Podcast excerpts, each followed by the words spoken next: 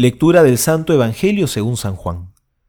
En aquel tiempo Jesús, alzando los ojos al cielo, dijo, Padre Santo, no ruego solo por estos, sino también por aquellos que por medio de su palabra creerán en mí, para que todos sean uno, como tu Padre en mí y yo en ti, que ellos también sean uno en nosotros, para que el mundo crea que tú me has enviado.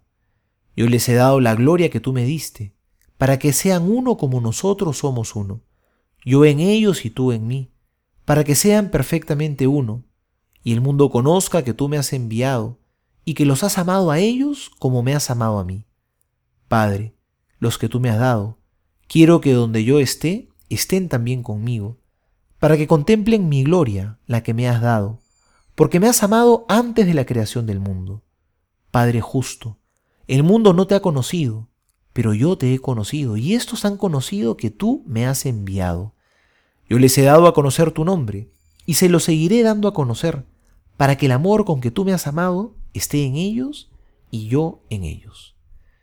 Palabra del Señor, gloria a ti, Señor Jesús.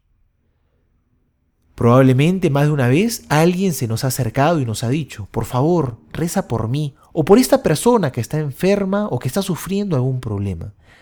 Y hacemos esto porque necesitamos la ayuda de Dios. Otras veces incluso sin que nos lo hayan pedido, rezamos por los demás, por los necesitados, por los seres queridos, por los amigos. Esto expresa una dimensión muy hermosa de la vida cristiana, que, que mostramos así nuestro amor, nuestra caridad, nuestra unidad, rezando los unos por los otros. Y en realidad lo que estamos haciendo es seguir el ejemplo de Jesús, que también hizo lo mismo. Eso es lo que hemos oído en el Evangelio de hoy, que es la última parte de la oración sacerdotal de Jesús.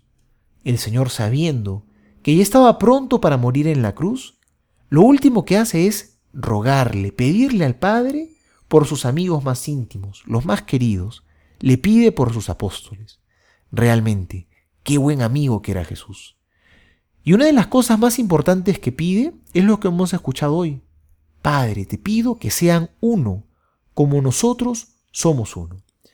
Y en realidad no era solo para sus apóstoles, apóstoles, sino que también se extiende a nosotros, porque a continuación les dice, y no ruego solo por estos, sino también por aquellos que por medio de su palabra creerán en mí.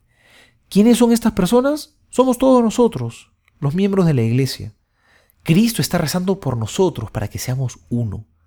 Solo en la medida en que seamos uno, vamos a dar verdadero testimonio de Cristo. Qué importante es esto, que como cristianos busquemos siempre en todo lo que hacemos la unidad y la reconciliación. Que en nuestras familias, con nuestros amigos, con la gente que trabajamos, siempre busquemos la unidad. Vivir peleados, con rencores, con disgustos, con reclamos a otras personas, no nos deja vivir en paz. Porque al alejarnos de nuestros hermanos, no dejamos lugar para el amor de Dios y por lo tanto también nos alejamos de Él.